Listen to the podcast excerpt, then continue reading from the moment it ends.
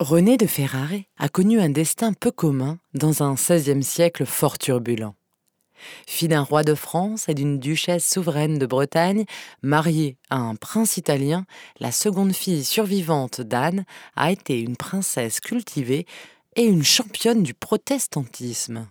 C'est à la résidence royale de Blois que naît, le 25 octobre 1510, Renée, fille du roi de France Louis XII et d'Anne de Bretagne. La jeune princesse ne connaît guère sa mère, décédée le 9 janvier 1514, ni son père, mort l'année suivante. On ne sait trop le rapport qu'a entretenu René avec la Bretagne. Il ne fut guère géographique, puisque la princesse n'a jamais vraiment séjourné dans un duché qui aurait pu et dû lui revenir.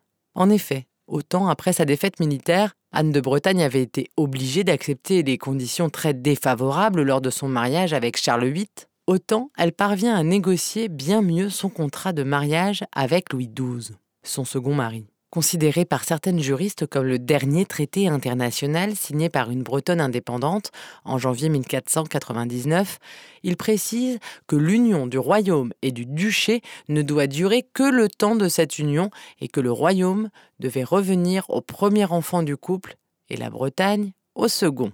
En 1515, le nouveau roi, François Ier, a épousé la sœur aînée de René, la reine Claude, à laquelle il demande de lui céder ses droits sur le duché. Il devient aussi tuteur de René. Pour éviter qu'elle ne conteste par la suite la confiscation des droits sur la Bretagne, François Ier la marie à un prince italien à la tête d'un État modeste du point de vue militaire, Hercule de Ferrare, fils de la célèbre Lucrèce Borgia.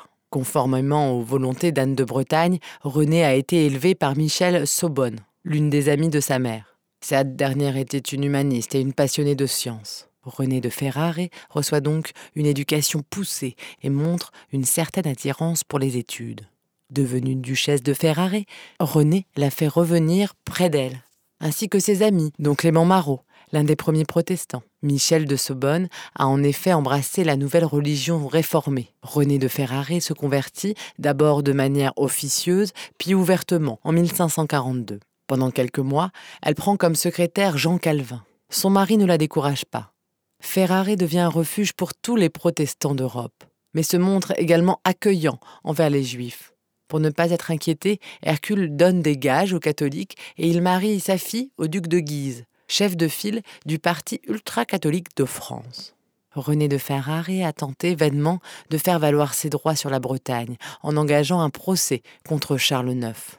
La procédure a duré dix ans et la justice royale, fort peu impartiale, a tranché en faveur du roi en violation du contrat de mariage d'Anne de Bretagne. René de Ferrare n'avait en effet pas coupé les ponts avec le duché de sa mère. On sait que plusieurs magistrats bretons sont allés se former à l'université de Ferrare à son invitation. Plusieurs d'entre eux en sont d'ailleurs revenus protestants et ils ont contribué à créer des petites communautés en Bretagne. Surtout, Françoise de Parthenay, fille de Michel de Sobonne, a épousé un Rohan. Elle fait de Blain le fief du protestantisme breton au XVIe siècle. En 1554, sous la pression de l'empereur et du roi de France, les protestants sont chassés Renée est interrogée par le grand inquisiteur, elle est emprisonnée. Pour se sauver, elle abjure du bout des lèvres, puis retourne rapidement au protestantisme. Devenue veuve, en 1560, elle part vivre sur ses terres, à Montargis. Son domaine devient à nouveau un refuge pour les protestants. Le poète Agrippa d'Aubigné y trouve aussi asile. Protestante convaincue, Renée se refuse à tout fanatisme et tente d'œuvrer à la paix civile dans un royaume qui se déchire. On sait ainsi qu'elle a critiqué la radicalité de Calvin ou de Jeanne d'Albret, reine de Navarre. Renée de Ferrare est protégée par sa fille, Anne, duchesse de Guise puis de Nemours, et son fils, le cardinal Louis d'Este.